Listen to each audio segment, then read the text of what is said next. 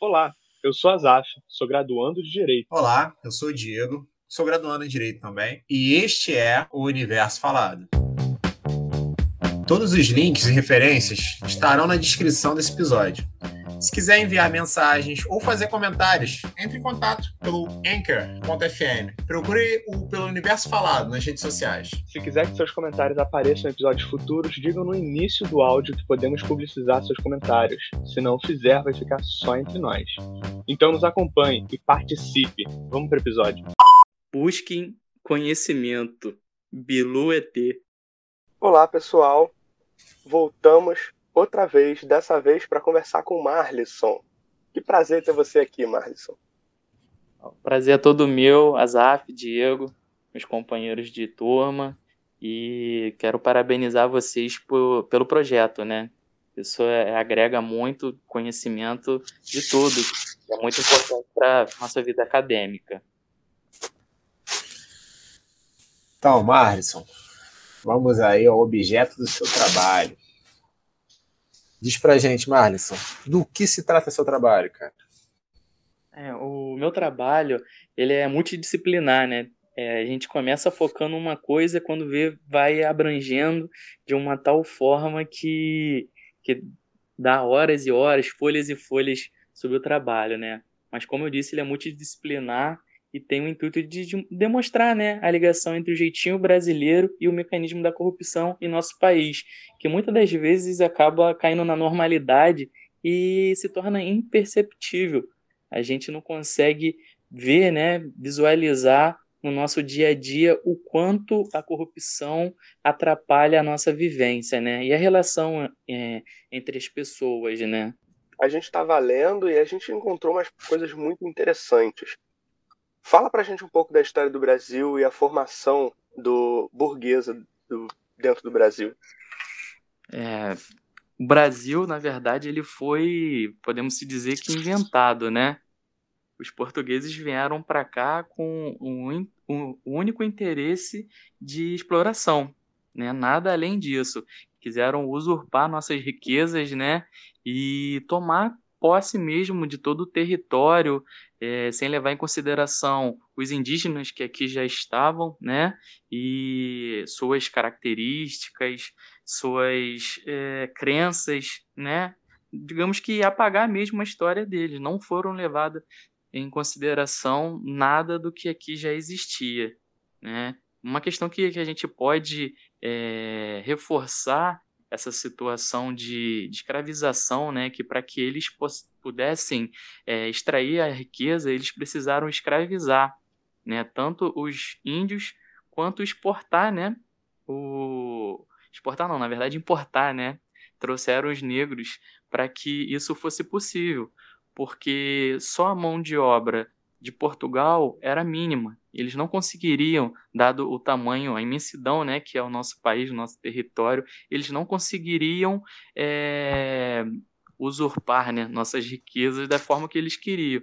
Então, é, desde o nosso nascimento, é, nós carregamos o trabalho no nome.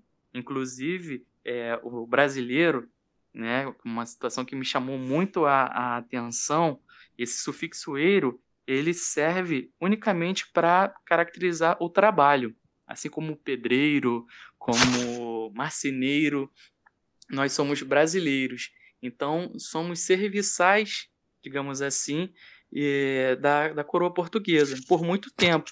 E hoje nós ainda continuamos nessa situação por, por outros países mais desenvolvidos vermos nós como o celeiro, né? Onde só servimos para produzir e exportar nossas mercadorias, os alimentos, tudo que o mundo precisa, né? Não é à toa que a gente vive é, uma eterna discussão né, sobre a Amazônia, que a Amazônia, uns dizem que é do mundo, que, e nós brigamos, né?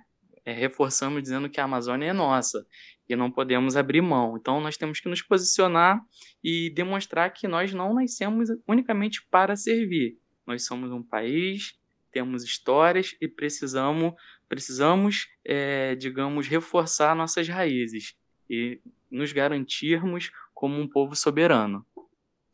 Cara, esse, esse fato que você colocou aí sobre a questão do sufixo foi uma coisa que chamou muita atenção, mim e do Azaf, a gente estava olhando o seu trabalho. Eu não, não tinha noção é, é, dessa, dessa denominação aí do sufixo para trabalho.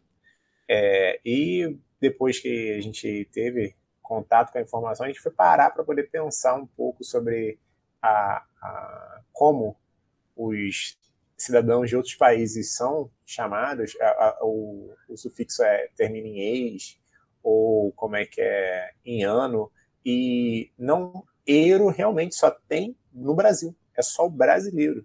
Sim, sim. Segundo os estudiosos, nós deveríamos ser chamados, né, se fosse botar corretamente, é, de brasiliano, brasiliense, brasilense ou brasilês, né? eu realmente fiquei assim, eu confesso que até assustado, né? Nossa, tentei buscar em todos os outros países, nenhum outro lugar tem o que nós temos, né? E essa, nesse quesito é ruim, né? Oh. Forçar mesmo essa subserviência do, do Brasil, né? Com os outros países. Com os colonizadores europeus. Verdade, verdade. Muito doido. É, e, cara, aproveitando e vendo é, sobre esse assunto né, de nós temos essa herança é, de subserviência a, a, ao colonizador europeu e também que vem junto uma herança monárquica colonizadora que você acha que afeta, que isso pode afetar aí na, na relação entre a política e a corrupção, onde as pessoas vão para a carreira política buscando luxo poder. É no caso, né? Você não vai à, à, à política buscando o bem comum, que seria o intuito primário do político, buscar o bem de todos, mas sim buscando um bem, é, é, é, no caso, resultados egoísticos. Você vai em busca do que te faria melhor e não faria melhor a todos. Você acha que tem uma, uma correlação com essa herança que a gente tem colonizadora? Infelizmente, sim. Né? Infelizmente, sim. Aqueles que representam o Estado, eles são ditos servidores, né? Mas, infelizmente, hoje a gente não vê dessa forma. Nós, povo, estamos servindo aos servidores, né? Quando a verdade era para ser outra. Tem uma frase de um político, político não, um economista, né? Thomas Sowell, um economista americano, que ele diz que os políticos estão é, preocupados, em primeiro, em se eleger, segundo, reeleger. E seja lá qual for a outra, a terceira ideia, está bem longe disso tudo. Né? Se nós formos olhar no, em uma lei de orçamento da União, a gente vai ver a saúde e a economia, é, a educação, perdão, bem pequenininho, lá embaixo naquelas letras miúdas, né? igual no contrato. Então, isso mostra a importância que o povo tem para esses servidores, né? esses governantes. Né? Nesse exato momento, nós estamos com uma discussão sobre o fundo eleitoral, que pode sair de 2 para 6 bilhões, quando muitas pessoas estão passando fome, né? Estamos passando por uma crise sanitária nesse momento. Muitas pessoas tiveram a sua situação financeira agravada por conta disso e nós discutimos sobre um fundo eleitoral, né? Que só serve para é, enriquecer ainda mais o político, é, haver desvios e tudo mais que interessa apenas ele, não a população. É, a gente vê muito disso, além de ser uma questão é, só de interesse pessoal, a gente vê muito disso também sendo usado para reforçar políticas, né? Ou ser usado para melhorar a imagem pública de um político, como a gente tem visto aí agora o nosso atual presidente, depois de um ano de pandemia, depois de centenas de pessoas dizendo que está passando por todo tipo de dificuldade, agora, onde a gente começa a pensar em voltar para uma rotina normal, ele quer aumentar o Bolsa Família, inclusive mudar o nome desse programa. E a gente acaba vendo muita, muitas políticas que são só para ganhar popularidade, que na verdade nunca tive, não, não tem nada a ver com ele realmente ser bom. Porque se ele fosse muito bom, teria feito quando as pessoas tiveram mais necessidade, não agora que as pessoas estão começando a sair dessa pandemia, começando a ser, ser imunizadas, né? Sim, na verdade, no, no... ficou muito essa discussão de direita e esquerda quando na verdade a população que deveria se unir e buscar os seus direitos, né? Porque o poder passa de mão em mão, mas a população segue sofrendo cada vez mais. E, e essa polarização né, acaba prejudicando ainda mais a, a nossa vida, né, do, do ser humano comum, da população, daqueles que dependem, né, de, de ações públicas. É a ferramenta para ganhar, para chegar e se manter no poder, né? Você cria um inimigo e começa a, a voltar a população contra esse inimigo, fala que você é o grande herói. Sim, então, como eu, como eu disse até no meu trabalho mesmo, uma situação que o Maquiavel diz é sobre isso, né? Quando você vai retirar alguma coisa de, da população, você manda um representante seu, seja um ministro ou algum assessor, vai dar um porta-voz, né? Vai falar com a população o que vai ser retirado, uma reforma que vai prejudicar mas quando você vai oferecer um algo, como o Bolsa Família, que pode ter é, um valor maior, o próprio governante, o próprio líder vai a público e mostra para que a população que ele é bom. Olha, estou dando para, para vocês essa, esse benefício. E isso faz com que ele se mantenha no poder daqui na próxima eleição ele possa é, fazer a manutenção do seu poder e continuar dirigindo o país, né, governando da forma que bem entender. Exatamente. E como que isso se relaciona com o jeitinho brasileiro e o que, que é o jeitinho brasileiro? Bem, é, eu posso dizer que nem todo jeitinho tem a corrupção, mas toda corrupção tem o jeitinho. Quando você para para pensar que em sua casa você pode usar o jeitinho brasileiro de uma forma boa, você pode. É, um vizinho que chega na hora do almoço e você, com o bom coração, oferece o alimento para ele, mesmo sem estar contando com aquela, aquela visita. Então, esse é o jeitinho do bem. Mas a gente tem o Manda jeitinho. botar do... água no feijão. Isso, isso. É, bota mais um, um pouquinho de água no feijão aí que fulano chegou. E assim o brasileiro vai vivendo. O brasileiro é mestre em dar jeitinhos em situações que teriam é, um desfecho ruim. E a gente consegue reverter. É, a gente costuma dizer que a gente ri da nossa própria desgraça, né? Então a gente vai se adaptando às situações que, que poderiam levar a coisas ruins, mas que a gente consegue reverter e passar por ela sorrindo, né? com a alegria do, do brasileiro que é de praxe. Então, e dentro dessa essa realidade aí que nos é posta de muitos problemas, poucas soluções, e acaba se utilizando de meios para poder solucionar, é, dá um exemplo aí pessoal dentro do seu trabalho de que problemas, não soluções, problemas que você já teve ligados ao jeitinho brasileiro. Alguém fazendo alguma coisa por fora do protocolo que te causou uma dor de cabeça?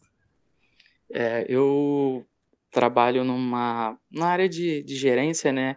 Costumo é, trabalhar com, muito com, com as escalas dos técnicos e isso normalmente dá um pouco de dor de cabeça, porque nesse momento de crise sanitária nós temos uma situação onde que os médicos com a suspeita ele pode dar um atestado enquanto o exame não é feito e aí a pessoa fica em casa, né, digamos, cumprindo uma quarentena. Depois o resultado do exame sai e a pessoa não estava contaminada, mas ela já ficou pelo menos uns sete dias é, em observação para que não corresse o risco de, de transmissão, né, passar para outras pessoas. Então, muitos, infelizmente, acabam se é, prevalecendo sobre isso, né? se aproveitando dessa situação para não trabalhar, ficar em casa e, mesmo que não estejam doentes, né? quando só a suspeita já levam a, a essa reclusão, né? essa, essa estada em casa. Então, muitos aproveitam, vão ao médico. Tem aquele conhecido no posto que pode facilitar uma entrega de um atestado, tem um, um, digamos, uma facilidade maior que outros teriam. E muitos, infelizmente, acabam se prevalecendo dessa situação. E isso aí é, acaba sendo rotineiro, né? Infelizmente. Então, como você falou, nem todo jeitinho é corrupção, mas toda corrupção é jeitinho. É isso que você, você falou anteriormente. É, a corrupção, o jeitinho, é, qual é a, a linha ali que separa os dois? Hum, digamos que temos o jeitinho do bem e o jeitinho do mal, né? Como eu falei. O jeitinho do bem, ele, ao contrário de levar uma vantagem individual, ele acaba ajudando o próximo, né? Como o, a água no feijão que nós utilizamos como exemplo, né? Ali você não está levando, levando vantagem nenhuma, você está ajudando o seu próximo, né? Levando um alimento para aquele que é, de surpresa chegou em casa. Então, isso é, é o lado bom. O lado ruim seria a questão da vantagem, né? o, cometer o ilícito pensando em si próprio. É a parte egoísta do ser humano, onde muitas das vezes acabou passando despercebido por muitos, porque já cai na rotina. E aí você fica anestesiado, não consegue observar aquilo que acontece no dia a dia. Essa é a diferença do jeitinho brasileiro do bem e o do mal. Né? O bem, você acaba ajudando até o próximo. Ou se não ajudar o próximo, você se ajuda, mas não prejudica ninguém. Já o do mal, não. Você acaba prejudicando todos ao, ao seu redor, né? ao entorno. Então, o do bem é o jeitinho e o do mal seria a corrupção propriamente dita. Uhum, sim, é, sim. É quando eu penso em jeitinho do bem, eu penso muito em gambiarra, né? Sim, sim. Recurso, é... o nome é recurso, o nome não é gambiarra, é recurso. Digamos que é a palavra mais sofisticada, né? É, um pouco mais bonita. Aham, sim, sim. Não. Mas que, digamos, a, o final é o mesmo, né? Sim, a finalidade é a mesma, mas a sonoridade de recurso é mais bonita. Sim, sim, com certeza. Vamos gourmetizar, né? Isso aí. Mas essa corrupção formalmente, o que, que tem na lei sobre ela? É, a corrupção ela ocorre quando há o uso da máquina pública para obter algo em favor próprio ou de terceiro, ou até mesmo de um grupo, né, violando leis morais e éticas. Na, nossa codificação, é, a gente tem a corrupção passiva e ativa, sendo mencionados no artigo 317 e 333. É, digamos, é, quem nunca foi parado em uma blitz e acabou é, sendo, digamos, é, coagido a, a, uma situação de, de, de pagamento, né, para que seja liberado, ou até mesmo numa vistoria no Detran, onde eles vendem dificuldades, né, para obterem facilidades e isso acaba é, atrapalhando, né? A todo momento a gente enfrenta uma situação dessa, se depara né, com uma situação dessa e a gente se sente coagido, mas a gente não pode ser refém, né? A gente tem que, que lutar para que isso não aconteça, porque senão a gente vai estar, tá, digamos, alimentando ainda mais essa, esse mecanismo e isso não vai ter fim. Então a gente tem que lutar ao máximo para que isso não ocorra.